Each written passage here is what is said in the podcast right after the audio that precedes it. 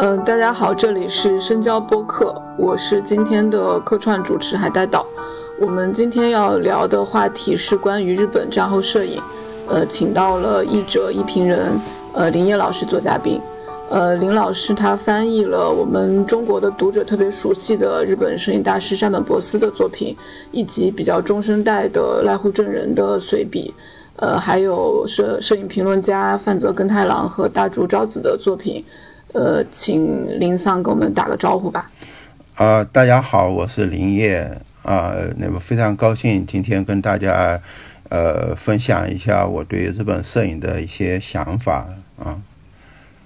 就是我们为什么就是突然起意要聊这个节目呢？就是呃，哪怕是对摄影不是很了解的一些读者也好，然后听众也好，至少都听过森山大道呀。啊，荒木经惟呀，或者说全川石花这些名字，呃，但其实日本战后摄影的这个大师们是非常多的，可能很多名字呃听起来有点陌生，但他们其实是对这个领域呃有着很嗯很重要的贡献吧。所以这次就是借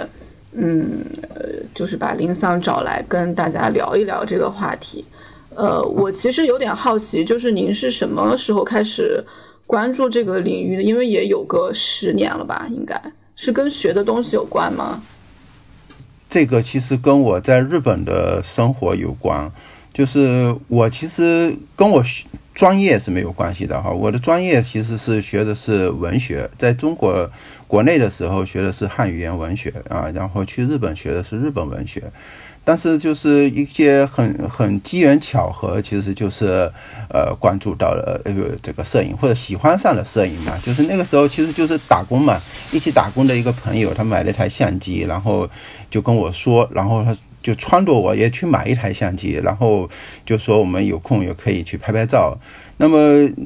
所以我走了一个非常漫长的一个叫什么，就是摄影爱好者的一个标准路线啊，就是。从这个买相机，然后各种学，呃，各种跟着日本的这个摄影杂志学各种各样的拍照啊、构图，然后自己阅读纽约摄影学院的那个教程，然后再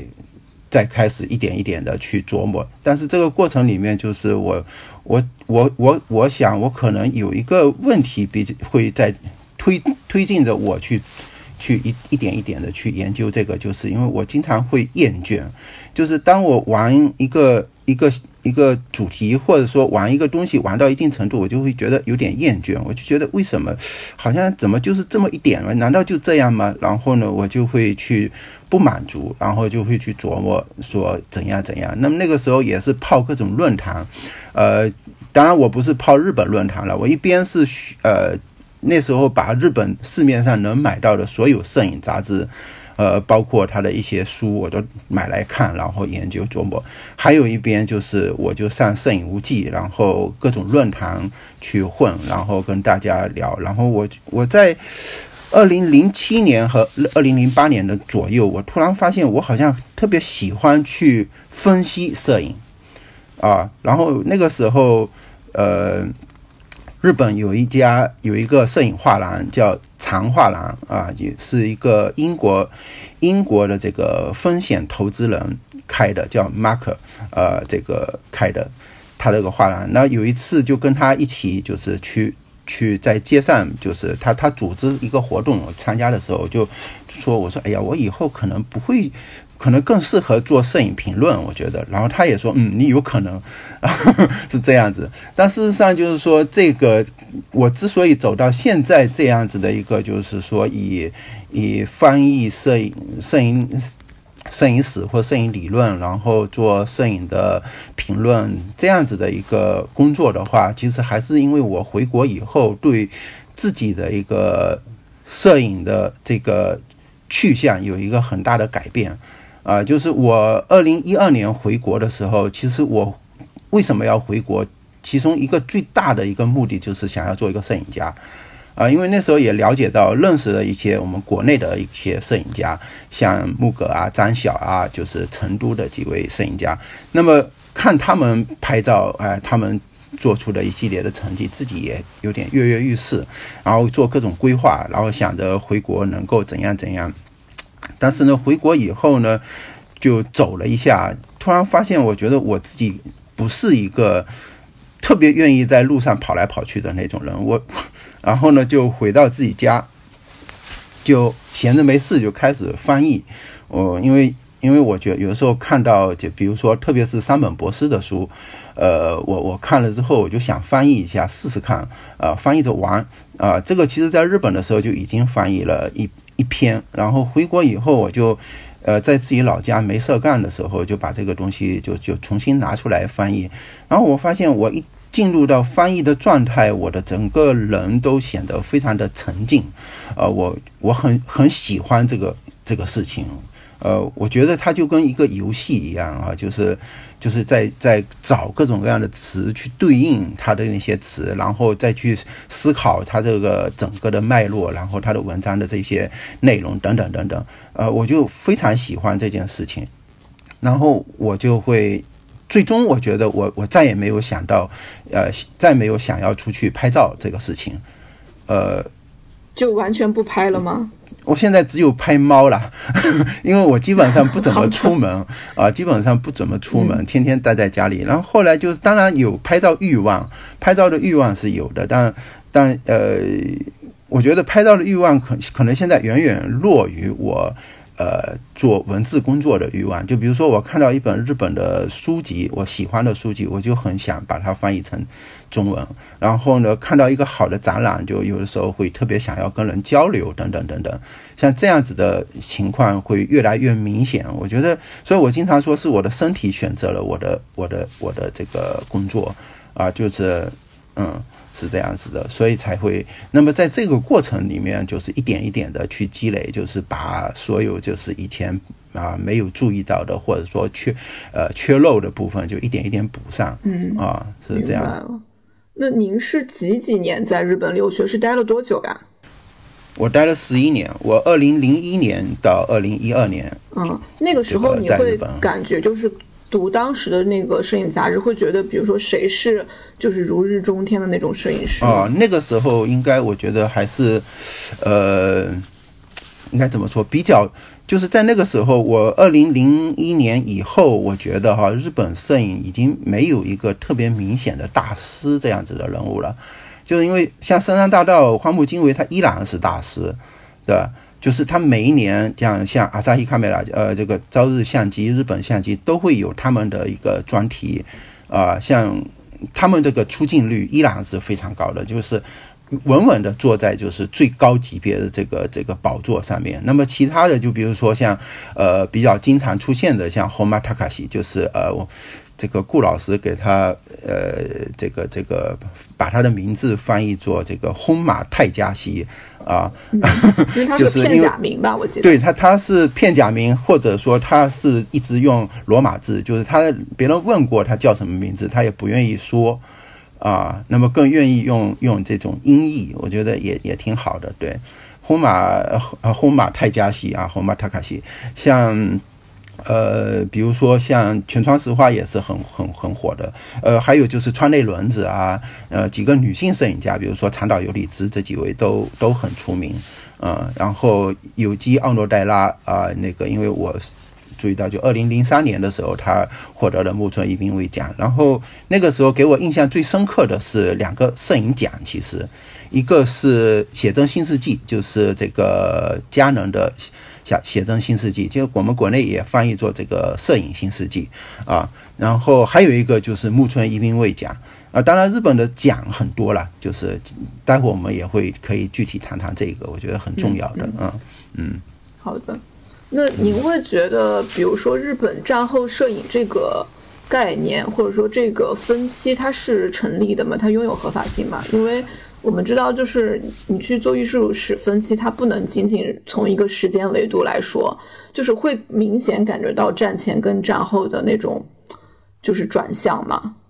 就是可不可以稍微介绍一下这种就是摄影进入日本的一个一个流流动的感觉呢？哦，好的好的。呃，那么我现在简单讲，先说一下我的态度哈，就是说日本战后摄影这个概念，我觉得是成立的。呃，那么我们先说日本这个战前的一些摄影，就是在我看来，日本在战争之前啊、战前乃至战中，其实都跟这个西方的摄影呢紧密联系在一起的，就是从从最早的一个十九世纪中期啊。呃，这个这个摄影术发明以后，然后传到日本，那么其实日本呢都一直在学习啊，一直在向西方学习各种技术。呃，他们都通过这个，比如最初是通过荷兰人，然后后来就是所谓日本的这个开国以后，然后就就有人去跟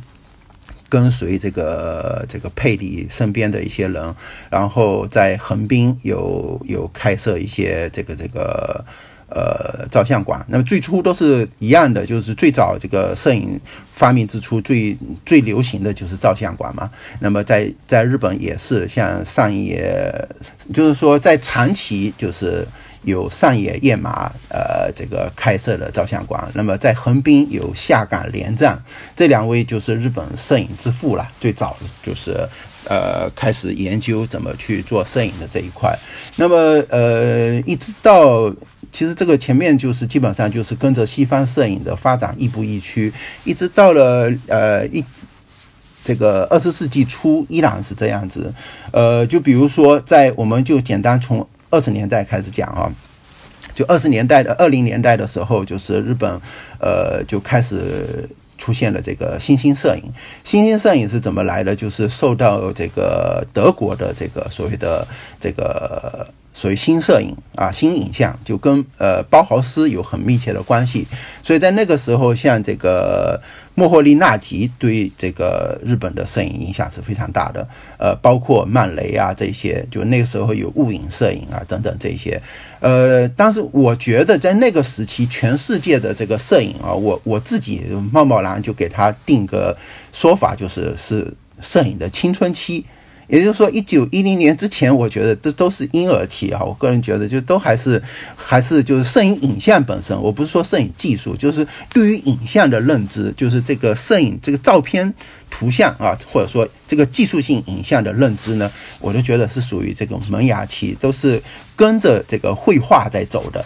那么到了这个新新摄影、新兴摄影这样子的一种概念提出的时候，它就有一点就挺中二的。啊，就是他有很强的叛逆性，就是我就是不想按照这种绘画的标准走了，啊，我就要找到就是摄影自己，呃，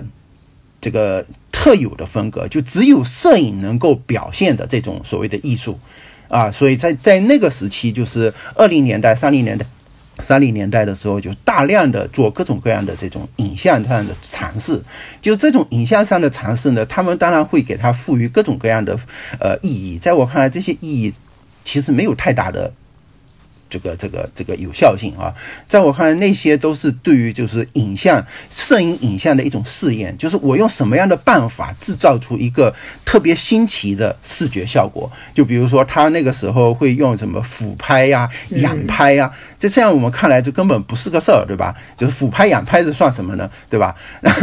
但是呢，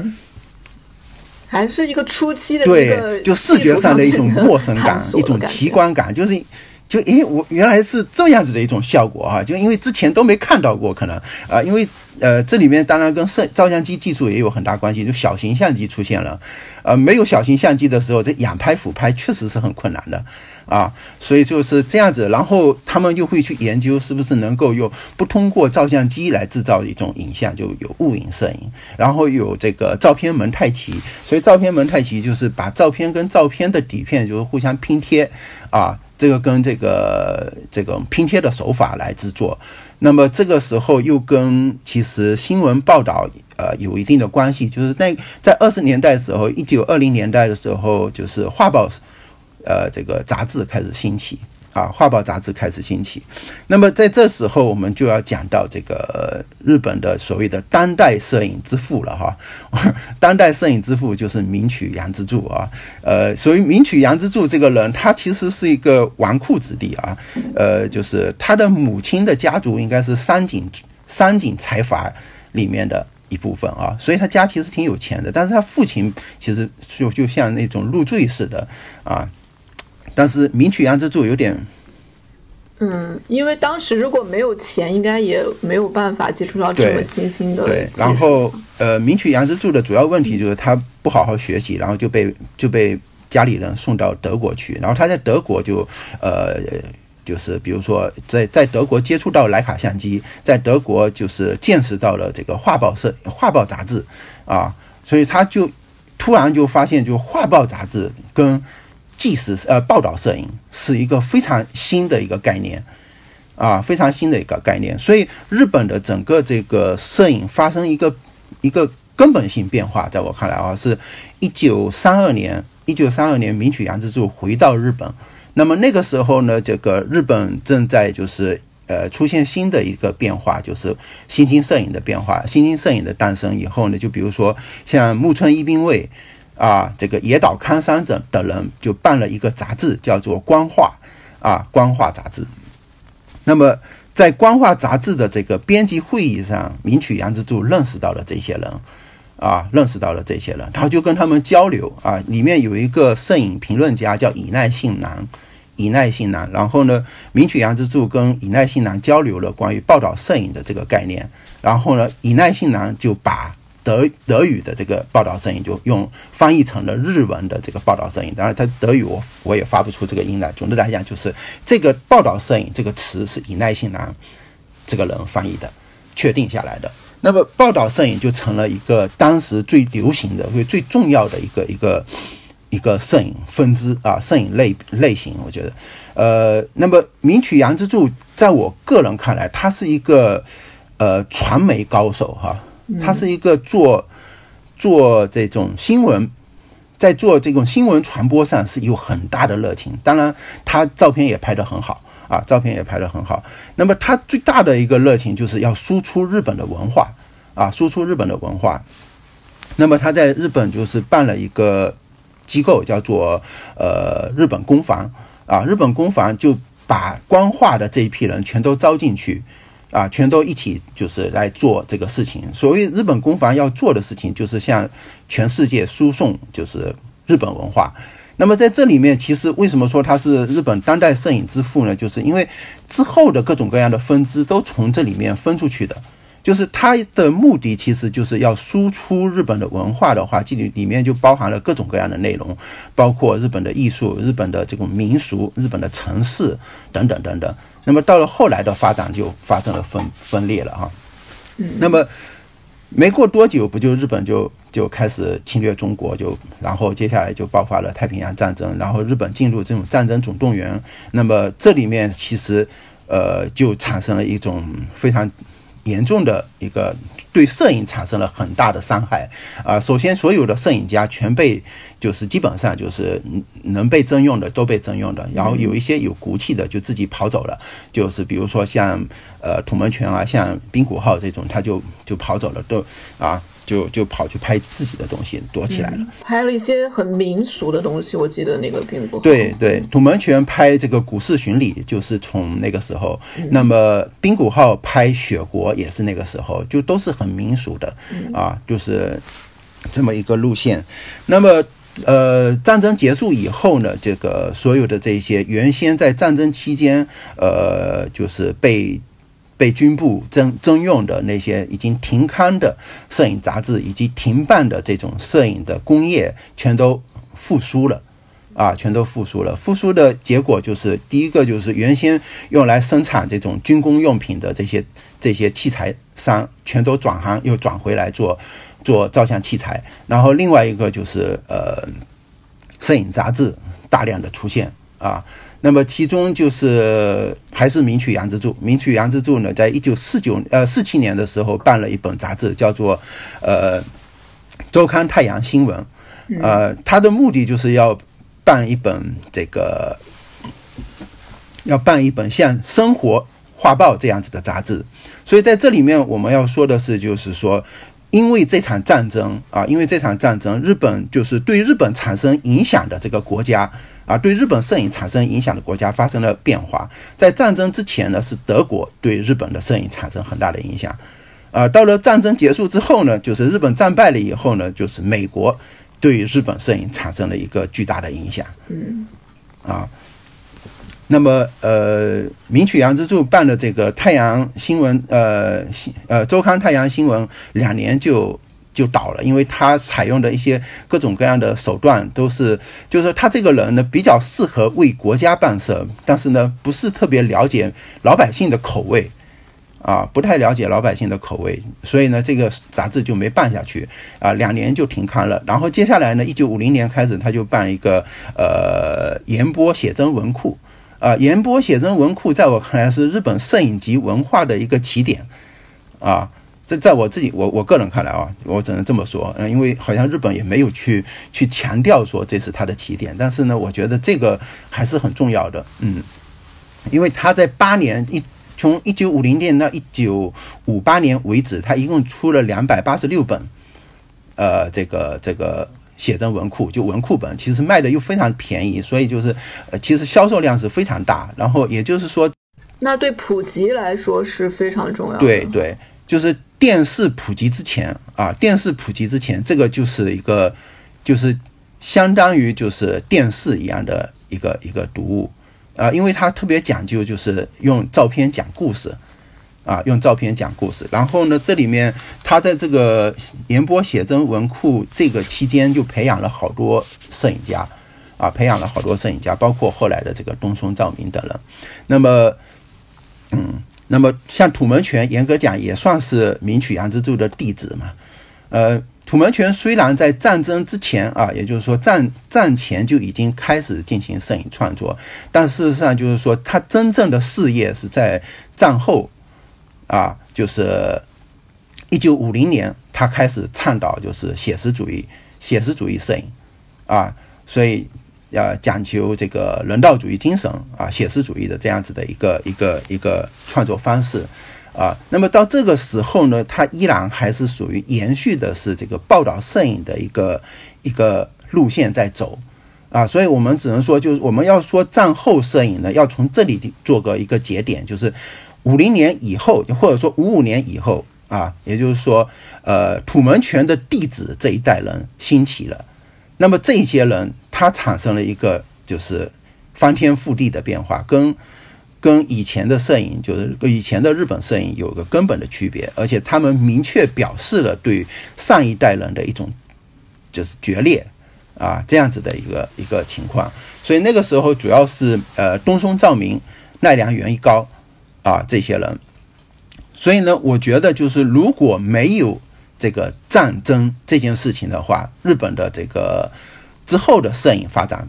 不是现在这个样子的。就是战争，其实为一九五零年代就是兴起的这一波摄影家带来了一个非常巨大的影响，就是不信任。嗯，啊，就是就是，比如说奈良原一高，他会认为说战争结束了以后会开启一个新的世界，然后以前的那一些世界就已经结束了，已经过去了。啊，像东松照明，他就会认为说，呃，就是。以战败作为一个分界线的话，他说孰明孰暗就会看得很清楚，在这其中价值观发生了一百八十度的转变，啊，他就最重要的一点就是他对于上一代人已经产生了不信任的感觉，啊，他就不再相信，就比如说国家说的，他的长辈说的话。呃，像类似这样子的说法，其实还有其他领域的人啊，包括经济学领域、文学领域都有这样子的一种情况出现，所以这是一种普遍现象。对，其实比如说堕落论，堕落论就是这样的一个观点嘛，就是对对对国家的一种嗯反抗。那比如说战后摄影，如果是从五十年代开始算，它这个战后摄影这个整体的。那个时期中间应该也有分歧吧？就比如说文学也会有战第一代战后派，第二代战后派，那就是帮我们介绍一下。嗯，可以说有分期，但是他们没有用战后派，就是第二代战后派就没有了。就是像 vivo，就是。Vivo 就 v i v o，就像我们的手机的那个 vivo 啊，不知道是巧合还是真的是巧合吧？我估计，因为 vivo 它它的意思就是它是世界语嘛，是生命的意思嘛啊。然后呃，就是这一批人呢，就是像西江英公啊，这个奈良源一高啊，这个川田川田喜久治、东松照明啊、丹野章啊这些人组织了这么一个一个，虽然只存在了两年嘛，那么这一批人他的一种风格跟之前是完全不一样的啊，完全不一样的，所以他们被称为就是说战后派，因为这些人都是一九三零年前后出生的。那么，一九三零年前后出生的这个意思就是说，他们是呃青少年是在战争期间度过，那么成长期，也就是说十五六岁到走上就真正有一个自主意识去去去探索的这个这个时期，是在这个成长期是在战争结束之后。啊，然后战争结束之后的这十年里面，他们长大，然后到了这个五五五年前后走上摄影舞台的这批人，那么他们被称为战后派，或者呃也有叫他们做新影像、新摄影，就是好包括新浪潮，就所有跟新有关的全都加在他们身上了。那么第二波的就是他们的他们的这个弟子了，就是往后一波，就是像深山大道、中平卓玛呀这批人。啊，可以算是第二波吧，嗯，像这样子的一些人，嗯，所以第四就是没有一个特别明显的第三波了，对吧？我感觉好像森山之后就没有这么没有第三波了大的浪潮了。对，第三波其实你要说那个的话，就我觉得就是一个个人化的倾向越来越明显，也就是私摄影的一个一个一个转兴起吧。私摄影兴起就是七十年代中后期开始的出现的这个事情，嗯嗯。那那第一波的这种创作者，他们的那种风格有非常明显的一个就是风格的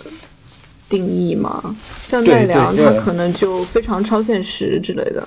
哎，他们其实最普遍的一个现象就是，他把艺术摄影跟纪实摄影结合在了一起，所以他们的摄影作品里面，你说他是纪实。纪实摄影，它也是纪实摄影。那你说它是超现实主义摄影，它也有超现实主义摄影的这种，呃，这个这个影子在，因为他们都有这个背景啊，都有这种学习美术的背景。就是日本呢，自从出现了这个报道摄影以后呢，像原来的这种以绘画或者说以呃这个这个叫什么以审美啊等等这样子的一种所谓的艺术呃标准为标准的这样子的一种摄影就。遭到了打压，就比如说超现实主义摄影、前卫摄影啊，包括这种所谓艺术摄影等等，就遭到了打压。这种打压就就是战后它也兴起过一阵子，就比如说五十年代初出现了一波这种前卫摄影的复复呃这个这个回流，然后呢呃五十年代末又出现了一批叫做主观主义的摄影。那么这些呢，都存没存在多久，就就被就就是基本上就是被人遗忘了嘛。所以这里面最典型的一个人物就是织田正治嘛。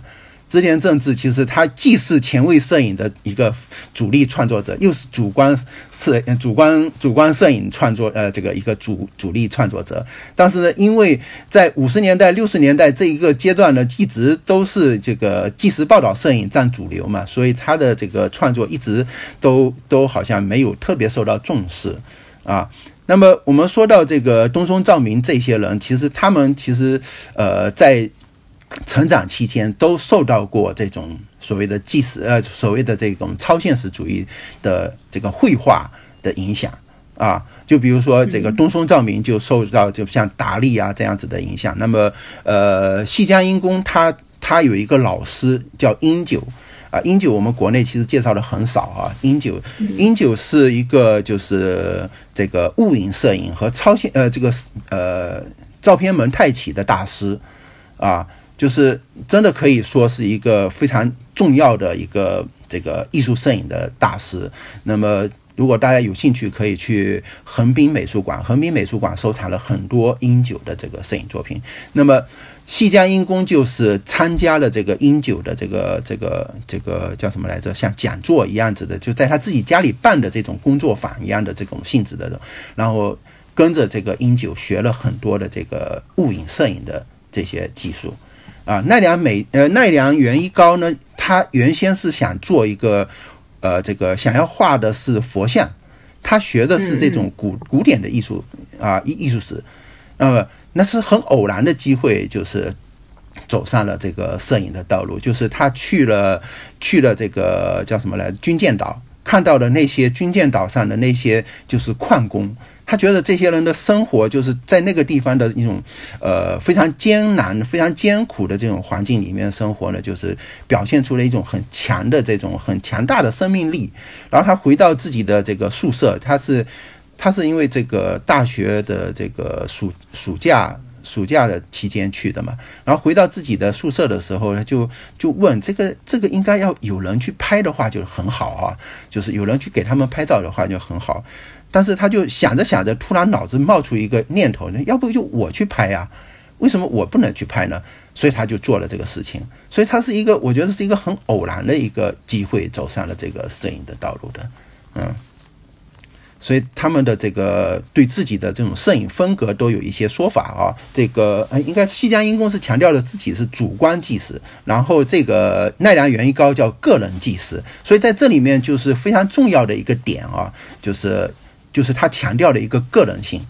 就是他已经不再相信一个公共的话语，一个主流的一个由国家或者说由某个呃权威机构发出来的一个标准，他已经不再相信这些了。啊，他不再相信包括这种所谓的人道主义精神这样子的一种，就是大而化之的一种这种宏大叙事啊，所以他更强调就个人在这个呃拍摄环境中的位置。就包括东松照明也是，东松照明就强调他的所有的摄影都跟他的个人史相关，所以个人史他就没说我这个我的摄影跟日本历史相关，对吧？他他他他的一个强调就是他跟我自己相关，我只是拍我自己看到的这一部分的东西，所以在这个时期就发生了这种转向啊，就是开始走个人化的道路。那么如果要去呃跟世界的这个摄影史相对照的话，其实是相吻合的。啊，相吻合的，因为比如说在五十年代中期，就是罗伯特·弗兰克和威廉·克莱因，他们就开始创作这种带有个人风格的这样子的一种摄影作品。所以在呃萨科夫斯基，就是美国的这个纽约现代美术馆就 MoMA 的那个摄影部主任，他在一本书叫做《镜与窗》。这本书呃，这个展览的前呃，这个说明文字里面就说了，就是一九六零年代以后的美国摄影，就讲到了，就是说从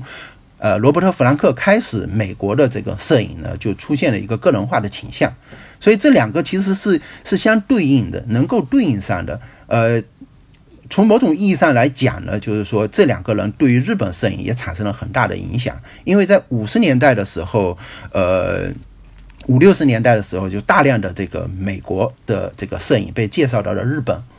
啊，就像像深山大道是受到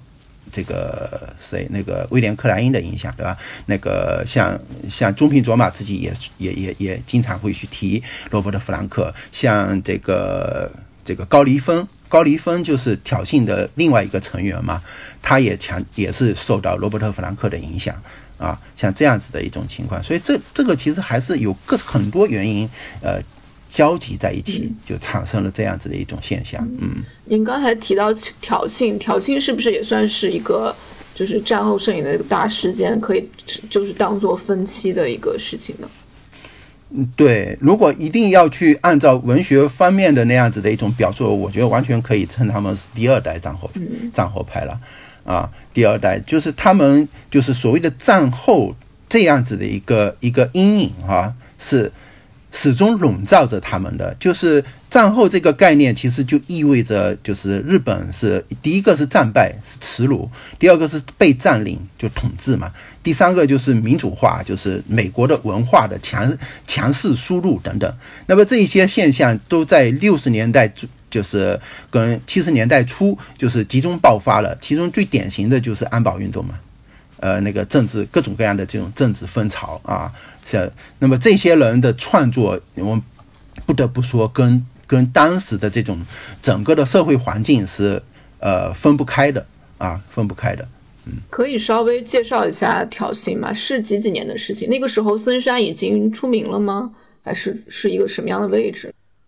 它是一本杂志嘛，对吧？对对对，呃，杂挑衅是是一九六八年的时候，这个中平卓玛和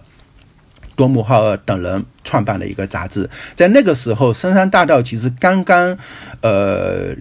刚刚辞去细江因公助手的这个工作，他是一九六四年辞去的，然后六五年开始就是发表发表自己的一些作品，然后受到三岸张二，就是当时一个非常著名的这个摄影编辑啊，号称日本摄影当时日本摄影的天皇啊，这个三岸张二的赏识啊，然后呢，这个这边好像还有一个八卦，就是森山辞去这个细江因公助手之前的最后一个工作是。帮他放那个《蔷薇行》，对，强拍《蔷薇行》这个过程是森山大道一一直都在的，对，啊，我们也可以简单讲讲这个《蔷薇行》，就是《蔷薇行》也很很有意思嘛，就是说，呃，当然就我们刚才主要还是讲了好多是东松照明，那么我们也讲讲细江英公啊，细江英公这个人他其实呃受美国的影响还是挺大的，所以他最早的一个作品是叫做《东京的东京的美国美国姑娘》。啊，那个时候是因为他他有一个朋友的爸爸，他有个同学的爸爸在美国人的这个生活区做保安，因为那个时候有一些地方日本人是进不去的，然后呢，他就他就通过这个人进入到了美国人的这个这个生活区，然后他就给美国的这些小姑娘，呃，就有个小姑娘拍照。啊，然后也跟他们家里人建立了一些关系，然后还会就学英语啊，等等等等。那么很早的时候，就是西江英公是通过参加摄影比赛，去去去去去获得这个摄影这个摄影上面的自信。那么那个时候，他最早的一张照片好像，呃，获了一等奖，他得了是五万日元啊。然后他觉得这个是天文数字，因为那个时候的这个普通的这个呃。这个职工啊，就是白领，他的这个月薪一个月也就一万多啊。那么，呃，细江英公跟东松照明等人啊，就是创办这个 vivo 是在一九五七年，好像那个时候西江英公拍了呃男与女，然后呃蔷薇型是呃川岛呃三岛由纪夫看到了他的这个男与女的这个作品，然后呢就非常喜欢。就叫他的这个，叫他的编辑，好像向他这个向向向细川英呃细细江英公约约约稿吧，算啊，叫他来给他拍一个这个评论集的封面。啊，那么进去的时候就是就是他们约好了，然后西江英公带着山深山大道一起去了，然后进门就看到这个三岛由纪夫这个光着膀子就半裸的就躺在家里面，呃，戴着太阳眼镜晒太阳啊，这个日光浴，然后他爸爸在旁边好像浇花，手上还拿着一根这个水管，啊，这个橡胶水管，然后。然后那个时候，他们呃，这个像西江英公还揣测，他说：“哎，这事后还揣测啊，就他到底为什么？他难道忘记了吗？他应该不是忘记，他就是要故意向我展示他的身体啊，因为三岛由纪夫很注重自己的这种身体的修炼啊，呃，这个你你就很熟了吧？呃，然后呢，三岛由纪夫刚好是他就是练练身体的阶段，对，然后应该是特别的这个。应该有相当自信啊，很很愿意向人展的这个显露自己的这种身体的这种修行的成果。那么他看到这个西江英公来了，他就说：“哎，那我我先去换衣服哈。”然后向西江英公说：“你别走啊！”然后就就把他爸爸的这个手上的这个橡胶水管拿过来，就把他给捆了。啊，捆完之后呢，就让他躺在地上，然后他拿一个就是广角啊，他拍那张照片是广角照，呃，这个镜头拍的，应该是没记错的话，应该是二十四毫米的这个广角，然后他就站在他的那个脑袋上面啊，就是他躺在地上，然后他人是垂直往下拍的，啊，就拍了一张那个很很著著名的一张呃这个三岛由纪夫的照片，然后呢，呃，他拍完之后呢，就。回去的路上，他还很紧张，他就他就会，他还呃事后想起来，他就觉得，哎呀，自己是不是做的太过分了啊？他还去问深山大道说，哎呀，我这样子做应该没事儿吧？他应该会喜欢吧？然后第二天好像就收到接到了这个三岛由纪夫的这个电话，就是说他非常喜欢啊，就是这个照片怎样怎样怎样，然后就开始约他就拍这个这个。这个蔷薇型的这个创作啊，那么在蔷薇型的这个整个拍摄过程中，基本上就是，呃，三岛由纪夫就非常非常相信细江英公，就他觉得就在整个过程中，我都就是他都不需要有任何的这种意识，就是细江叫他做什么他就做什么，啊，是这样一个一个非常这个稳固的一个信任关系啊。那么甚至就是每次拍照呢，他的呃三岛由纪夫的这个家呃这个老婆孩子呢都要。都要离开他们家啊，回老回他这个回娘家去啊，然后以至于三岛由纪夫的这个妻子就是看到西江英公就说，就是因为你，你每次来拍照，我就要回娘家，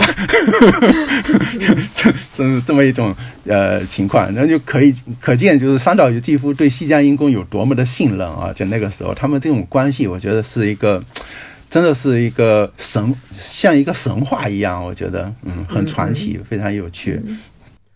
对，然后我们说回到挑衅，六八年也是一个特别特别的特殊的年份嘛，对整个世界来说。对对，呃，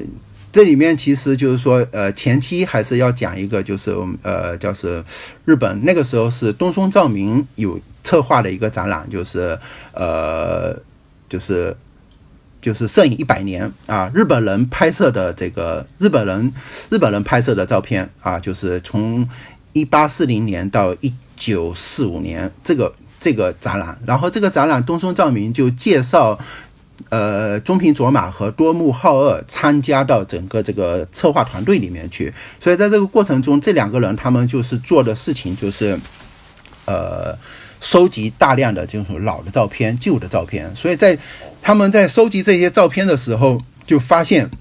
呃，早期的那些啊日本摄影家，他的这种摄影就是非常。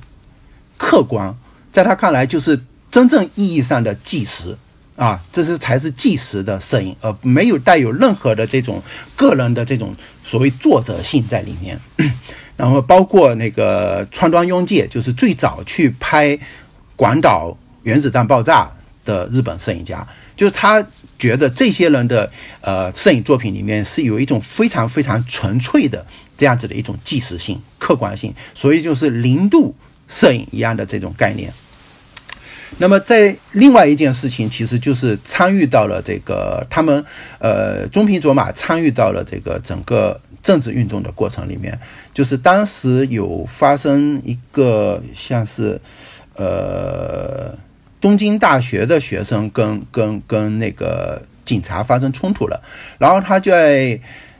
呃，他在《什么是同时代》的这篇文章里面就讲了，就是他是作为一个报道的这个报道摄影的这个记者去的，然后在现场他就看到很多从事报道摄影的这些记者呀，他其实就站在了警察这一边，他从一开始他的立场就已经被固定了，啊。就是这个事情还没做，他就已经已经有立场了，所以他还会跟那些警察说：“你往里面多扔一些催泪弹呀，等等等等。”但是呢，他们这些人在说自己的摄影的时候，又会加上了很多的所谓人道主义的这些大词，说什么正义呀、什么什么呃关爱呀等等这些词。所以他在这个过程中，他就觉得这个摄影这个东西已经发生变质，嗯，啊，发生变质了，已经不对了。啊，所以他才会想到要去做一本杂志。这本杂志，所以他那时候说这本杂志有个副标题，就是为了，呃，为了思想的挑衅式资料，啊，也就是说，他认为这个文字已经已经被腐蚀了，啊，文本已经不再能够具有就不再能够为思想提供什么呃挑衅式的资料，呃，所以他就想要用这个摄影的方式去提供这样子的一种资料，让人家就是。批判性的去思考啊，自己身处的这个时代啊，所以我觉得这是挑衅诞生的一个最根本的原因吧。啊，这是最早的时候是中平卓马跟这个多木浩二一起创办的啊，呃，当然同时参加的还有高梨丰啊，还有冈田龙彦。冈田龙彦是个诗人啊，高高梨丰那个时候还是刚刚。呃，从广告公司辞职，然后去拍这个致都市，或者说到都市去这样子的一个一个作品，这样子一种状态。那么从第二期开始，就深山大道加入其中，就是去参与到这个呃挑衅的这种创作里面啊，这么样一种状态。那么总的来说，他们呃所贯彻的是一种挑衅，是一种批判性的一种精神啊，批判性的一种精神。但是这本杂志其实。它存在的时间不是特别的久，也也就存在了，呃，就办了三期，也就差不多前后也就一年多，快两年左右的时间。那么它为什么会呃这个停刊？其实我觉得，呃，目前看来应该有两方面的原因吧。就是一方面就是说，他们拍摄的这种就是所谓的晃动、模糊、高反差这样子一种反美学的摄影啊，就是被被利用了，就被政治权力利用了。啊，被政治权力利用，主要表现在那个什么，呃，主要表现在日本的这个国家铁道出的一本杂志，叫做《这个发现日本》，然后他们就采用了类似的这种晃动模糊的手段去拍摄，然后他就觉得就是说，他们我们是要批评他，我们是以他为敌人，但是他们却不不把我们当做敌人，他用接受的方式就把我们瓦解了，所以中平卓马觉得这个这个。没办法再做下去了，那么这是一个原因。第二个，其实他们内部也有一些分歧，其实啊，所以他们这个三期杂志每期都没有如期这个这个发行的啊，第二期、第三期都都往后延了啊。那么在这里面，其实就比如说，按照深山大道的一种说法，就是说他觉得这个挑衅这个团队的人，他还不够挑衅。他的这个批判性是不够的，就是他觉得这些人，呃，就是还差，还差一点，没没做到根本上，啊，所所以当时这个要解散的时候，深山大道是唯一一个不同意解散的人，啊，但是没办法，大家都解散了，所以像深山大道解散之后，他就他就最后是一直，呃，到了七四年的时候出了一本这个这个摄影啊再见这本书嘛，那么这是他自己的一种。挑衅的方式吧，啊，这样用。但他们这个挑衅，这个严严格意义上讲，应该是现在呃最重要、最在全世界范围内就是最受到认可的一种啊一个日本摄影了。就是到了两千二零一零年前后，又被再次呃提出，就在世界范围内被被讨论的一个一个摄影现象啊。对。法国也帮他们再去办展啊，然后又复刻杂志之类的。对对，所以就是他们的这个，从某种角度来讲，就是他们的这个摄影创作，呃，具有一种就是超越时代的、用跨时代的意义啊，跨时代的意义，我觉得。那森山他就是从挑衅出来之后，他做了一些什么事情呢？那个时候就是他怎么一步一步成为真正意义上的大师呢？啊，深山大道成为真正意义上的大师，其实我觉得跟时代有很大的关系。我觉得，就在我看来，深山大道就是他的那种摄影风格，其实是跟他自己的生活有密切相关的。啊，他其实从小就是呃，生活其实还是很艰难的。他父亲是个保险公司的职员，所以他要不断的搬家。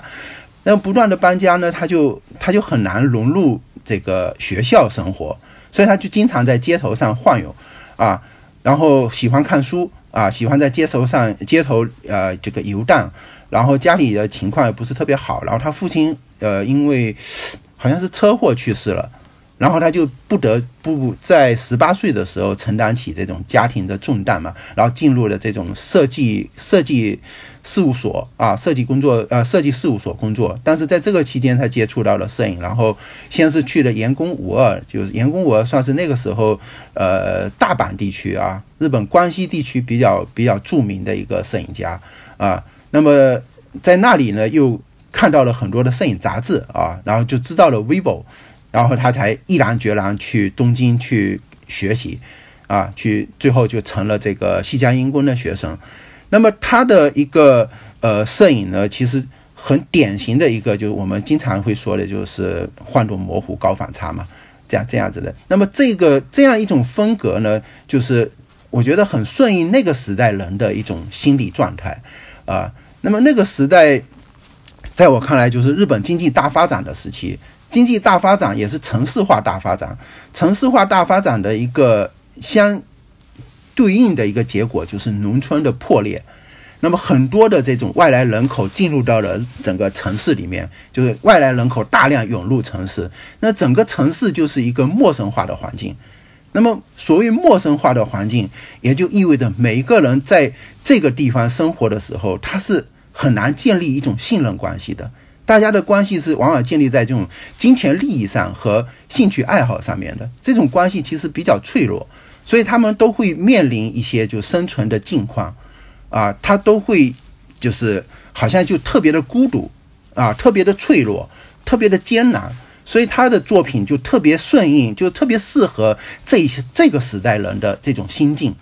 那么再加上那个时期，我觉得就是也是政治运动、学生运动风起云涌的时期。那整个社会好像都是非常的躁动，我觉得这个我们可以去看一下大岛渚的一些电影吧。啊，大岛渚，我我印象比较深刻的就是日本春哥考的电影里面讲到的那个时代的一些状况哈，就是那些学生他们这种身上的那种这种不安分的这样子的一种呃这种情绪啊，我觉得可以用来参照啊，就是就是他的这种影像是很适合这些人。去去去阅读和理解的，特别能体现这些人的生存境况。但是呢，到了挑衅结束之后呢，他整个日本社会又发生了一种变化，就是呃，好像政治运动慢慢逐渐的这种消停了，然后进入了一个消费时代啊，这个消费社会的这个这个状况，就是大量大家经济呃这个经济发展之后，大家也有钱了嘛，有钱了之后，当然大家生活也就相对稳定了一点。就没那么的想要去看这样子的一种照片，所以呢，其实从挑衅结束以后，就一九七零年代初，深山大道其实是进入了一个空白期，进入了一个空白期。嗯，那么呃，所以最重要的是，其实呃，对他后来的影响很大的就是那个呃，再见啊，摄影啊，要摄影啊，再见这本这本杂志啊，这本这本摄影集啊。那么，当然，他前期之所以很出名，当然也有他这个这个日本是日本日本剧场写真帖的这个这个这个作品，然后跟四山修斯也有很多的很密切的联系啊。然后，但是不管怎么样，我觉得他的这个作品，他的这个照片能够流行，我觉得。呃，如果不是因为这些照片正好打中了那个时代的人的心的话，就是再多的推手可能都没办法把他推上大师的这个位置。而且他就是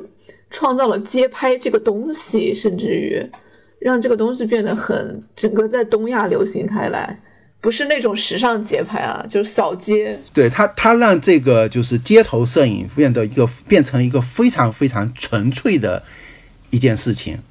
我觉得就是说，他让这个完全就是他的生活方式。对，这就是他生活方式。我觉得这不仅是他的生活方式，还是他健康的方式。我觉得就是到现在为止，你看，就是荒木经惟都已经就是又得癌症啊，或者怎么样，但是他呢还是非常的。健康感觉就是精神抖擞的，就是拿着相机在街上走来走去。嗯，这样。然后荒木它代表的是另外的一种风格，或者说另外的一种题材吧。然后也是影响非常大。他是怎么去就是成为了一个重要的人物的？呃，荒木经惟其实他中间是也也有一个转型的期呃转型的一个阶段。其实他很早，其实他按道理的话，他应该很早就已经已经。获得日本非常重要的一个摄影奖项，就是太阳奖，啊，太阳奖的第一期这个大奖获得者就是他，他拍的那个阿信，啊，但是呢，这个阿信这个作品，你去看的话呢，还是属于一个报道摄影风格的这样子的一种拍摄方式。然后呢，他到了六七年、六八年前后呢，有几件事情影响他，就一个他父亲去世了。还有一个就是，呃，就因为他父亲去世，所以让他对于死亡这件事情有着非常这个高度的警觉啊，有变得非常的敏感，所以在那个时期拍摄了很多跟死有关的这个这个摄影作品。然后另外一个方面，我觉得他是受到了挑衅的影响，就他自己也表示，就是那个时候挑衅出来的之后，把他震撼到了，啊，把他震撼到了，但是他自己不是一个。从事这个政治运动的人，所以他就说我默默的回去，呃，搞自己的这个摄影创作。他是做的这个作品，就是他的挑衅啊，他觉得他自己的一个挑衅，就是拍了好多这个女性的这个生殖器，在一个拉面店里面做展览，这把这个照片呢，就是挂在这个拉面店的这个四壁四周，然后照片又很大，然后他就说，哎呀，你看那些人在那那些，因为日本的这个拉面店是。一般没有女性进去的，啊。就最近十几年有啊，在早年就是像拉面店和这个这个 Q 东，也就是牛肉盖饭店，基本上是女性是不进去的，因为是是纯粹就是给这种呃蓝领的这个这个工人进去的。所以他说，想象的这些男性坐在那边吃这个热气腾腾的吃拉面，然后背后顶着就是一个巨大的这个 生殖器，是一件非常。这个荒诞的一个一个事情，对吧？所以就是说，这是几几年的事情？这应该是六八六九年前后的事情吧？啊，所以这个是很早的时候在银座的一个一个一个拉面店里面做的啊，非常有意思。那么很快他就是让他就是真正成就他的，就是他那个冈山之旅嘛。冈山之旅是一九七一年出版的。啊，那个时候是他跟他的妻子杨子，就是一起做了一个呃，这个差不多四天左右的这个新婚旅行啊，新婚旅行。那么在这一个这本摄影集中，他提出了就是他的摄影作品像诗小说一样啊，诗小说这个这个概念。那么，但是这里面我觉得就是说，呃，整个。这个诗摄影这个概念，其实在这个时候还不明确。但是呢，我们说摄影现象显然是早于这个概念的，就肯定是先有了摄影现象，然后才会有一个概念出来去进行归纳总结的嘛。那么他为什么会去转向？我觉得他整个这种转向个人化的这样子的一种摄影，显然是跟挑衅是有紧密的联系的啊。因为呃，在我看来是中平卓玛对于。个人化，或者说对于摄影这个概念做了一个非常纯粹的一个界定啊，就是他认为就是说摄影就是一个呃我个人生活的纪实记录嘛，就是他他每个人只能拍到他自己在这个地方这个时间啊这个场所看到的这个对象啊，你是不可能就是用这个照片来说什么特别宏大的，或者说代表这个世界代表这个客观现实去。去说话，你能表达的只能是你自己看到的这些东西嘛，对吧？所以他这里面就确定了所谓的诗这个概念。我觉得在中平卓玛的这个摄影理论里面被非常纯粹的提出来了。嗯，所以荒木经惟我觉得是受到了这个影响啊，受到了这个影响，在这他这个地方把这个诗这件事情做了一个啊更加纯粹的一个转向。啊，就是完全转向的一种个人生活嘛。那跟他们俩同时代的，应该还有一些很重要的呃摄影师吧？因为我们应该会存在一个信息差，我们接收的可能就真的是最最有名的，但是也有一些很重要的。嗯，您能介绍一下？啊，对，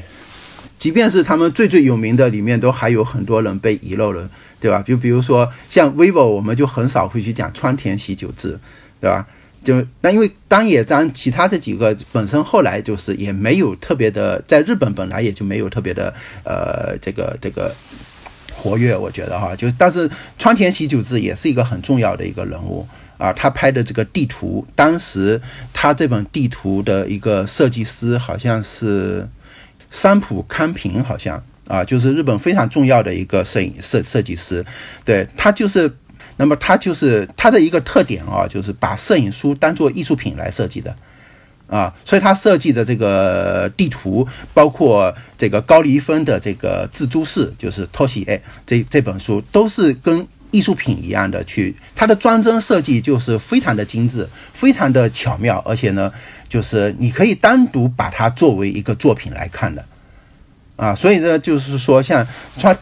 川田喜久治的这个地图，其实它。呃，除了自己的作品很很厉害以外，就是他包括这个设计也是非常厉害，就强强联手了嘛。他他就是用这个地图这个作品，也是反思日本的这种战争啊，反思日本战争，然后用了大量的这种超现实主义的手法去进行拍摄的啊。然后在挑衅里面，就比如说像像高丽芬提的就很少啊，就就很少被提到了。那么同一时代，就比如说，嗯，他是拍摄。东京拍摄都市是吧？他那本对他有一呃最呃著名的就是《致都市》，或者说到都市去，就是托托起这个这本摄影集和《东京人》《东京人》这本摄影集啊。是是比较重重要的。然后还有地名论呀什么的，他他是呃关注这个这个城市的，然后用城市变迁啊，这个人口的用就是就这个外来人在这个东京这个城市里面的一种生活状况，或者严格讲就是这个城市它是一个什么样的生物啊，这样子一种。感觉去进行拍摄的，然后还有同一时代，就比如说像内藤内藤正明，那么拍了很多的这个民俗，而且我觉得他也是做到了非常非常极致的啊。然后，嗯，还有牛肠茂雄很少提，但是啊，牛肠茂雄其实是在。在七十年代中期出现的，就是就是也算是一个呃，也是也是诗摄影的一个代表性的人物。然后包括生濑昌久，然后生濑昌久，我觉得现在国内应该是很挺多人知道了，最著名的就是他的鸭啊，对对对，就生濑昌久，我觉得他简直就怕他把他的生命就是献祭给摄影了。啊，就非常惨烈的那种感觉啊！我觉得 跟跟中平卓玛就是可以有有怎么要怎么说来着？就是说两个人就一决高下的感觉是吗？都对对对对，就是两个人都有这种就是拼命啊，拼命三郎的那种感觉。我觉得哈，我记得生赖他家里就是呃，他父亲好像就是开那个照相馆的，对。他爷爷其实，嗯，他爷呃应该是他的外祖父，因为他父亲是入赘的，所以他外祖父开了一个生赖照相馆啊，生赖照相馆。然后他父亲父亲入赘以后继承了，然后本来呢，按道理他也应该继承这个照相馆的。用他自己的话说，非常有意思，就是说他就是喝这个显影液长大的，就是他三岁就开始帮他家里人做做这些摄影的这个操作嘛，对吧？是这样子的一个一个过程。您刚才有提到，就是呃，日本摄影师他非常注意写真集、摄影集这个媒介，他可能甚至于比展览都要重要。我之前也读过一个一本书，挺厚的，就是日本写真集史，就专门介绍这个一本一本写真集是怎么促进这个日本摄影的发展的。它好像这个好像是日本摄影一个很重要的特点，相比其他的欧美，是这样吗？我这个感觉对的吗？呃。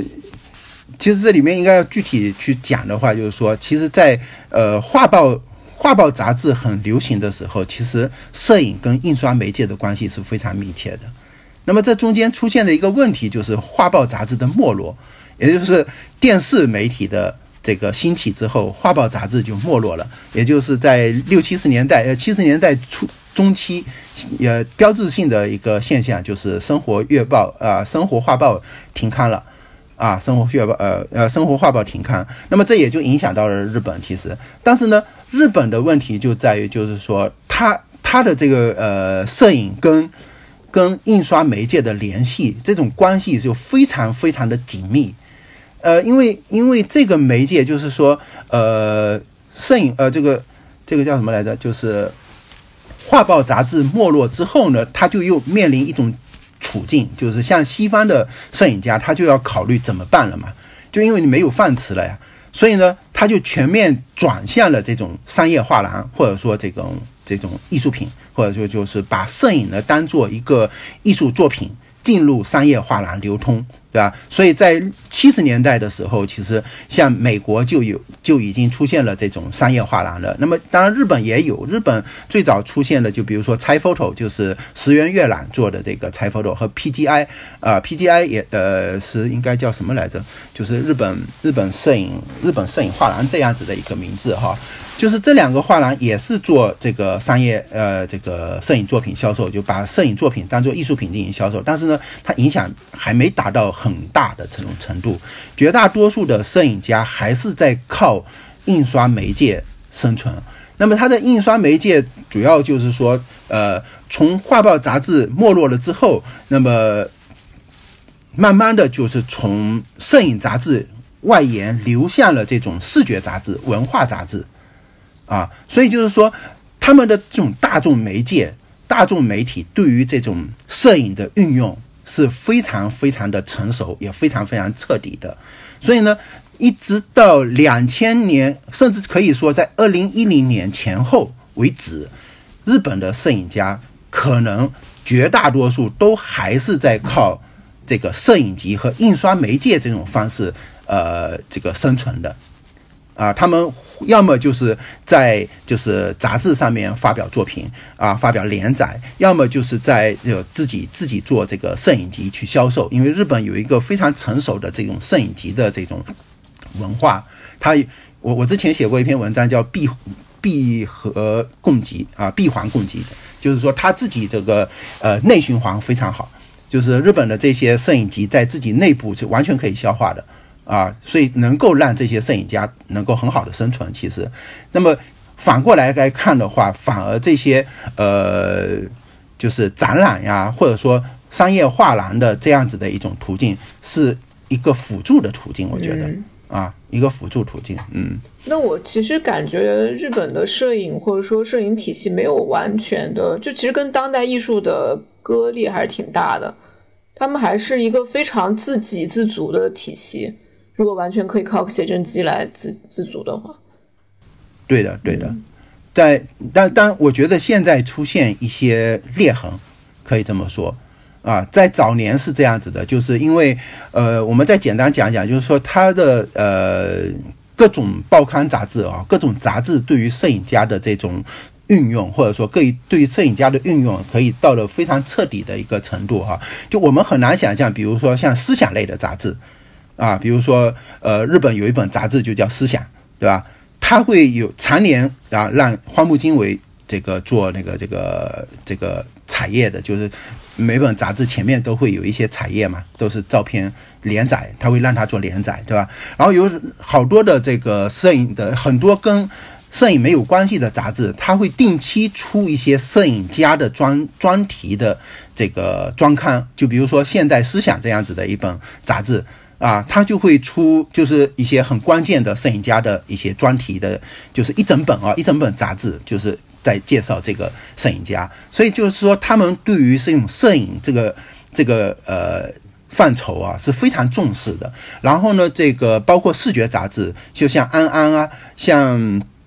呃各种时尚杂志，他们也大量的去启用这种艺术摄影，就或者纯摄影，呃，不一定完全是依靠这种。呃，商业的或广告摄影家来进行创作的啊，然后很多的这种普通的这些杂志也是的，就比如说之前我回国前出现的一本杂志就是旅游杂志啊，这个旅游杂志我每次看的时候都觉得它可以当做摄影集来看啊，所以就是说他们对于这种影像的运用是登峰造极，我觉得那就其实是非常那个。怎么讲？大众媒介化就是接受度是很高的。那比如他们写真集一般出刷是多少册呢？可以给大家一个概念。一千册吧，就就是说错了。嗯，对，那一千册差不多吧？我觉得他们一般就是说他们这个这个市场也就这么大，就这样子。嗯嗯，明白了。那日本摄影的一个教育体系是一个什么发展呢？最开始应该也都是那种学徒制。呃，最早的时候当然都是学徒制。那么这个我觉得，嗯，应该怎么说呢？就因为我自己呢没有在日本的这个摄影的这个高校或者说专门学校学习过啊。就我们简单来讲，就历史就不去追溯了。因为日本其实早年有一个很漫长的，就是说将摄影这个范畴纳入到这个。艺术教育范畴里面去的一个过程啊，那么这个我觉得就是说起来就就就絮絮叨叨没完没了了。我们就简单讲就几个，就是日本有好几个这个美术院校啊，怎么的，呃，这是大学和就是基本上分这几个体系，一个是大学里面的摄影教育。啊，还有就是专门学校，就是像呃日本这个视觉艺术专门学校，或者说日本呃这个东京写真专门学校等等这样子的专门学校是很多的啊。然后呢啊，还有一种呃可以是跟学徒制啊，依然有学徒制。因为其实从这些学校毕业以后，很多摄影家还是要走一条学徒制的路，就是毕业之后呢，进入摄影工作室去给给这个。成名成家的摄影家打下手啊，去学习像这样子的一个。那么还有就是自学。其实我们会发现有很多日本摄影家他是自学成才的。就比如说奥诺戴拉有机啊，就是那个他是学的是三泽设计设计研究所，他学的是服装设计啊。那么因为他的爸爸有很多照相机，然后他就拿着照相机自己研究琢琢磨，自己去学了。啊。那包括像比如说这个谁佐内正史啊啊呃。还有很多女摄影家啊，还有女摄影家，其实她都是早早年都是自己学的。就比如说像像长岛由里子，虽然是这个武武武藏野美术大学好像毕业的，但是她其实专业学的不是不是摄影啊。那么包括 Hiromikus 就是玉川和美，好像好像是叫玉川和美哈。这个这个这个女摄影家，她。基本上我觉得都也很多人都是自学的。那么自学为什么能出道呢？其实我觉得有一个他们有一个很好的一个状态，就是说，呃，很多杂志和出版社哈，或者说摄影集出版社都会接收这种呃独立创作的这些摄影创作者来投稿啊。我印象非常深刻的是，在呃我二零零八年前后有一个有一个就是流浪汉。啊，有一个流浪汉，他自己呢，就是其实是没什么钱，所以呢，他拍了，他有一台数码相机，然后拍了好多照片以后，就把这个照片呢打印在 A4 普通的这种，呃，印刷就是这个复印机的纸纸上面，A4 纸上，然后就拿去朝日相机去找他们看，然后他们就给他刊登了，啊，所以像他们有这样子的一个，就是呃，我们。他们内部可能还会说他们有很森严的等级哈，但在我看来，他们其实还是很开放的，很开放的，有很而且他们对于这种影像的包容度，我觉得呃，至少在我我在日本的那个时期，我觉得还是很很很宽容的。然后还有很多很多的摄影奖项啊，摄影奖项就比如说我们刚才说到的这个木村一兵卫奖和呃写真新世纪。木村一兵卫奖，呃，这个是比较特殊，他们是推荐制，也就是说，以一些呃成名成家的这个摄影家或者摄影评论家等等，他们去推荐的啊，就根据上一年这个创作的这个这个摄影家发表的一些作品呢，来进行推荐，然后进行评选，这这个是另外一回事了哈。那么写真新世纪就可以自己投稿了，然后包括各个这个叫什么各个相机品牌。他们都有自己的摄影奖项，就比如说尼康沙龙，嗯，现在已经不存在的，就比如说像柯尼卡美能达，它的它也有它的这个摄影沙龙。那么这些摄影沙龙，它往往会有两个方向，一方面呢是面向大多数的摄影爱好者的一个摄影奖，啊，还有一个是面向就是纯摄影的摄影摄影奖项，就是。纯粹的，我要去研究摄影的这个创作的这样子的一些，呃，摄影作品，呃，还有有专门针对年轻人的，就比如说尼康沙龙有专门针对年轻人的，就是呃，这个这个摄影奖项，而且奖金都不低。然后这些摄影奖呢，如果能入选，就已经算是出道了，就是你你都不一定要一定要拿到大奖，就能入选呢，他就出道了，对吧？还有就比如说很呃一品奖。一评就是现在叫 One Word，就是它的一种评选方式。其实我觉得，呃，在那个时候是非常特特别的。那么现在可能我们国内也有点采呃这个借鉴了哈。它就是说，呃，大家投稿以后呢，呃，我我们初选选出一部分人，然后呢，呃，这一部分的人，他又给他一一堵墙啊，以前叫一平嘛，一平就是一尺波，就是三点三平米，让你去做展览。在这上面做你的作品展示，然后根据你的作品展示的结果，再选出一个大奖，像这样子的一种方式。那么现在叫一平呃 One Word。那么这两年有有几个中国人啊，中国的这个在日本这个学摄影的这个中国人得了这些大奖的啊，呃，还有我印象非常深刻的一个奖是，呃，关西的一个叫 Mio Mio 就 M I O 天王寺摄影奖。这个天王寺摄影奖其实哈，就当时我为什么会注意到它呢？是因为有好几个中国摄影家都参加这个摄影比赛了啊，就比如说很我们国内很著名的这个阿斗啊木格都参加过这个这个摄影奖项，阿斗还获得过大奖啊，获得过大奖。对，所以这些摄影比赛呢，都能够就是给这些摄影创作者提供很好的这种所谓叫跳龙门嘛。嗯，这样子的一个一个，所以日本这种摄影生态算是特殊吗？就是在世界上来说，就比如说，我们都觉得日本摄影是日本摄影大国，然后提到日本会有一种日系摄影的概念，那它相对于其他欧美国家是真的有那么强烈的呃风格的标志吗？你觉得？我是觉得就是说，呃，首先我要说就是说，欧美有的各种各样的摄影类型，你在日本都能找到相应的样本，啊，就比如说观念摄影啦。当代摄影的一些各种各样的一种摄影创作表现啦，对吧？就比如说像辛迪·雪曼这样子的以自拍为为创作方式的啊，那么在日本你可以找到像比如说生村太仓啊，像这个泽田之子呀，对吧？那么有做这种 呃，所以说所谓的装置作品，然后进行拍摄的，对吧？就我们也可以找到，比如说有机奥诺黛拉，还有就是木村有纪啦，然后还有比如说做。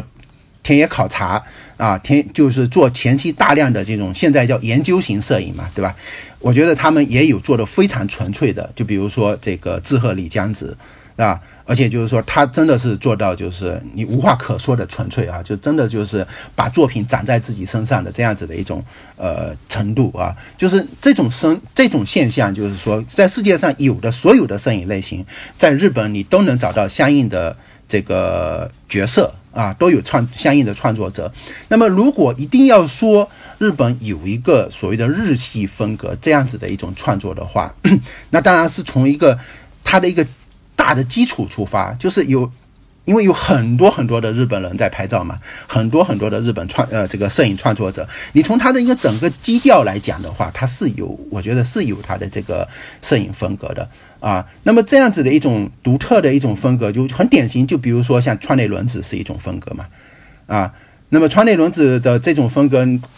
它不是说没有传统的，我觉得你要看看的话，我觉得在比如说像须田一正等人身上，你也能找到他相应的一个一个传统，啊，但是他这种风格就呃还是有很多种的变化。在严格意义上讲，就是说，你即便说是日系哈，它里面还是有很多种的变化。就比如说深山大道的这种风格，跟须田一正的这种风格，跟川田呃这个川内轮子的这种风格，再再比如说，就是说像像那个谁梅加代的等等，它都是这种现场抓拍的，对吧？但是它其实风格都是不一样。但是我觉得，如果一定要说它有什么样的一种气质的话，我觉得就是身体性，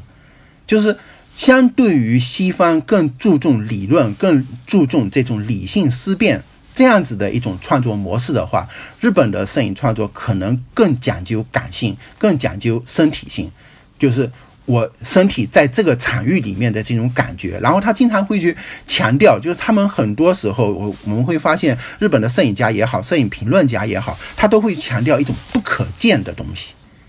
他要把不可见的东西捕捉到。对吧？那么什么叫不可见的东西呢？它其实严格讲，我觉得就是一种身体上的一种生理上的这种的这种感受，这种感性上的一种感受。它它不是一个能够用语言明确把它说清楚的这种感受。嗯。那您觉得战后结束了吗？年号都换了两个了。呃，严格讲，战后就是说，我们现在如果一定要去说的话，那当然是说日本当代摄影了，对吧？那么现在不大好再用，就是战后了，就是战后基本上，我觉得。就是概括到了七十年代左右就差不多了，到八十年代就是一个消费时社会时代了，就甚至就是嗯，差不多是这样子。我觉得基本上我们到了八十年代以后的这些呃日本摄影家，我们基本上不会把它称为是战后摄影怎样怎样怎样的。那八十年代以后，他您觉得呈现的是一种什么样的新的气质或者说氛围呢？呃，就是其实就是很多元，然后它其实在每个时代每个时期都有。它的独特的一些，呃，一个一些现象啊，就比如说八十年代的时候，就比如说呃，出现了景观摄影啊，像艺术摄影复潮，呃，回潮。就原先，比如我们刚才不是说，因为艺术摄影其实在长期是受到这种纪实性摄影的打压，到了八十年代的时候，就因为西方的这种所谓的呃摄影摄影全面进入商这个这个艺术领域嘛，然后他就。呃，对于日本多多少少都产生了一定的影响。然后还有一个我觉得很值得一提的，就是女性主女性摄影的崛起，啊，女性摄影的崛起，就从室内都开始吧。就当室内都开始，严格讲，就是室内都很难算是女性摄影崛起的这个这个这个范畴。就它是一个呃，就是就是在大量的这种摄影家的过程中，她算是一个就是应该叫什么来着，凤毛麟角的一个女摄影家嘛。但是她起了一个很重要的一个这种标杆性的作用，对吧？那么到了严格讲，就是说女性摄影的崛起，就是八十年代就出现了一批，就比如说呃这个朝田登九子啊等人啊，这个金道子这些。但是最让人最引人注目的，就是在日本整个社会乃至世界范围内就引起重视的是九十年代初的一批，就是长岛由里子、希罗米库斯和这个犬川石花这些人的为代表的这种。女子摄影啊，当然女子摄影，他们觉得这个女子摄影是有贬义的啊，那我们就他们更愿意叫咖喱 photo，就就，但是我不知道中文该怎么翻译了，就咖喱 photo 就是叫什么 girl photo 是吧？这个这个这个这个意思吧？对，这其实严格讲就是少女摄影这种的，但是那个时候它其实为什么会很受重视哈？这个。真的是很离奇的，就是首先是把它当做一种奇观效应来看的，因为这些女性女孩子哈，她们都是二十岁前后，甚至二十岁都不到，就女子高中生啊，就就出道，就受到了整个社会的一种关注，然后被贴上了很多的标签，比如说动不动就说他们是天才呀，怎样怎样，然后过度消费他们，过度消费他们，其实就把他们给消费残了。就消费残了的结果，就是一个是长岛由里子就就去美国留学了，西罗米库斯就很长一段时间就不出来了，就一直到前几年好像才刚刚出来，就是不拒绝见任何这个媒体啊。然后转型最成功的就是全川石化了嘛，全川石化转型就在在商业广告摄影上面就是风生水起啊，当然个人创作也挺受众，也拍了自己的电影。我觉得他的电影，他在这方面主要他有一个非常强大的，就是一个家族背景啦。他是对这种环境也是有对，从小就在这个环境里面成长起来的嘛，就这种的。对，嗯，所以有你要是反推的话，你觉得他去搞摄影都就觉得觉得有点奇怪，对吧？按道理，你就是应该生下来就应该搞电影的，真的。对，或者搞戏剧什么的。不过，摄影跟一直以来日本摄影都跟戏剧是很多的互动嘛。他们有一段时间都是同样是站在前卫的这个最前沿。这个跟四川修斯有不可分割的关系啊！就好多人都都都被四川修斯都在四川修斯手下工作过啊，都给他们拍过这种剧场的这种静呃这个静态照片。啊，包括深山大道，包括须田一正等人啊，反正这个是很重要的一个一个现象。嗯，那您觉得当下有什么特别值得关注的作者？呃，当下比较值得关注的，我觉得可能就是日本自己本身就很重视的，就比如说志贺里江子，是非常非常受到重视的一个摄影家。他是什么特点？可以呃，志贺里江子他的特点是属于就是他去英国留学的啊，然后呢，他是他是用用一种日本的一种呃日本的方式去消化西方的这种研究式摄影啊。研究是摄影就是，呃，他的一个很典型的创作，就比如说《螺旋海岸》。《螺旋海岸》在日本三幺幺大地震之后创作的哈，就是在三幺幺大地震之前，其实他应该是二零零九年左右就去那边驻留。在日本这个东北地区，就仙台地区驻留，那么在那个地方给当地的一些这个社区做做一些呃摄影师的这种拍摄工作，然后他在那个地方就喜欢上那个地方，就住在那里了，然后就跟当地的人建立起一种非常深厚的关系，所以他的每一个作品，其实他的呃后来这几个作品啊，我们不说前期的，后来这几个作品都是跟这个社区有非常密切的关系的。他要跟这个当地的人建立，就是进行互动，跟他们进行采访，然后，然后要他们一起参与表演、参与创作的这个过程，啊，所以呢，就是说他的所谓的调查研究，我觉得就是就是跟这些人生活在一起，啊，就是非常像是拍纪录片的方式，但是他呈现出来的不是纪录片，然后他在摄影的表现手法上面，就是整个。展示手法就是他，在他这里面，就摄影集，其实在我看来不是最重要的了，已经已经发生根本上的变化了。就是说，摄影集其实它已经是它的展览的附属品了。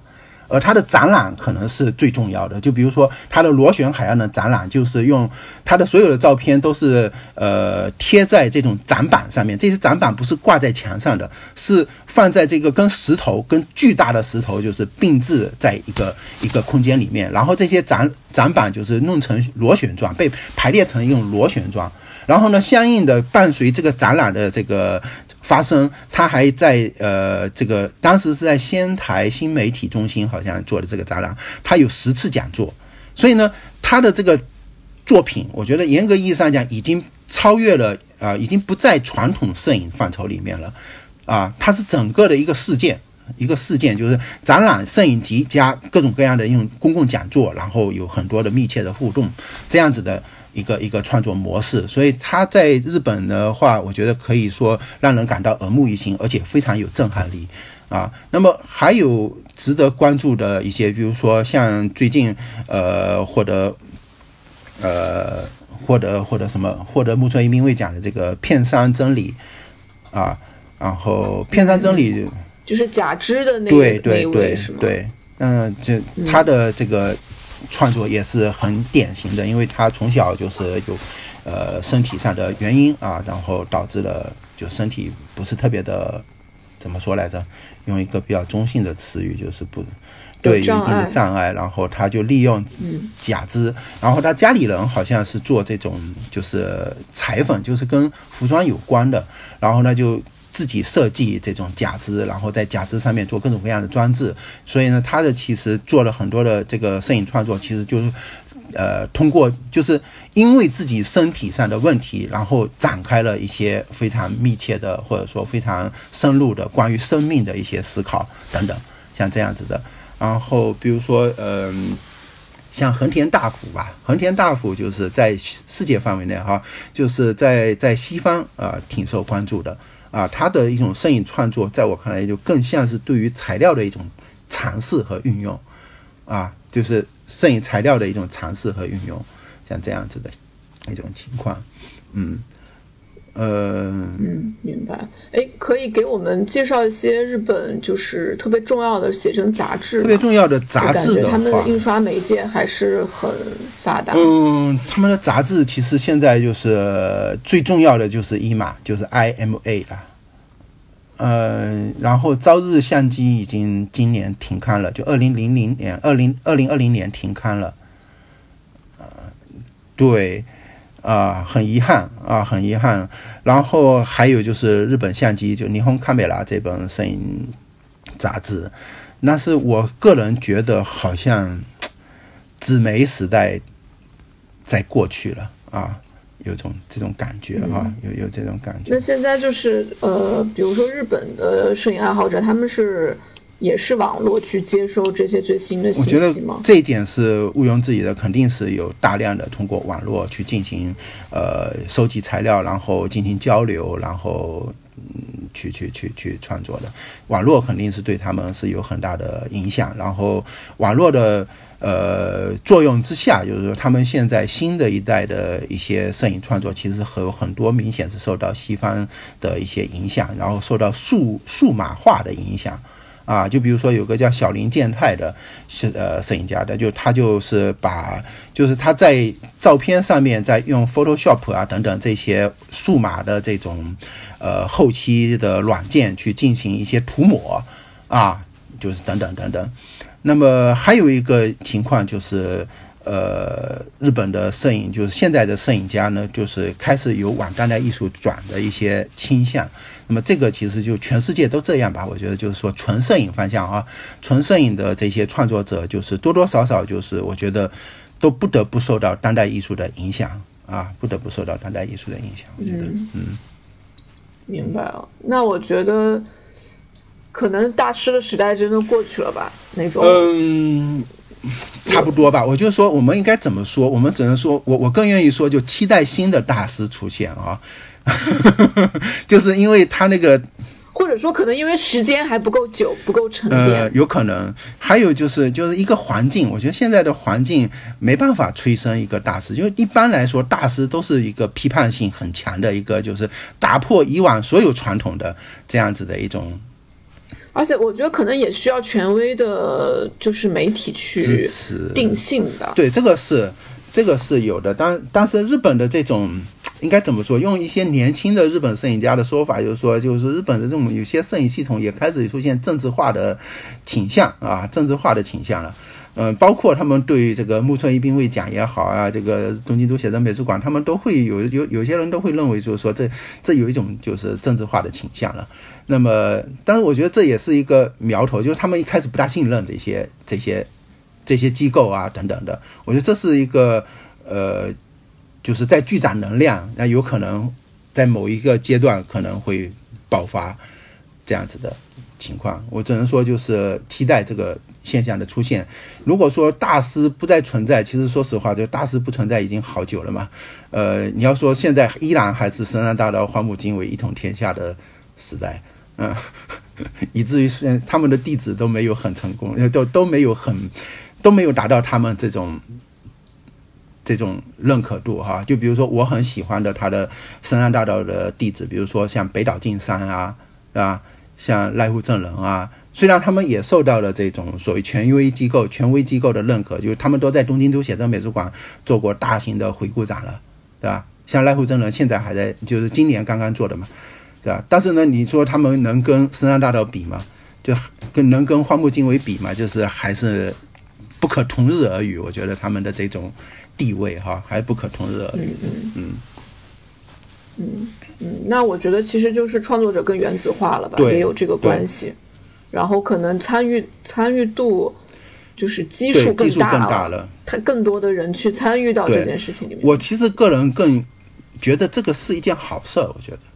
就是说大师所要做的事情，不就是让大多数的人都能够用用好好的用这个媒介去进行自我表达吗？那么我现在就想啊，我就猜或者预计，就是说有可能就是慢慢慢慢的就是说这个。摄影创作这种媒介哈，或者说摄影集这种媒介，会会进入到这个整个的这个这个书籍市场里面去。我觉得就像像文学书一样的这样子的一种情况，因为现在日本的这种拍照的人真的是太多太多了，啊，嗯，就是他。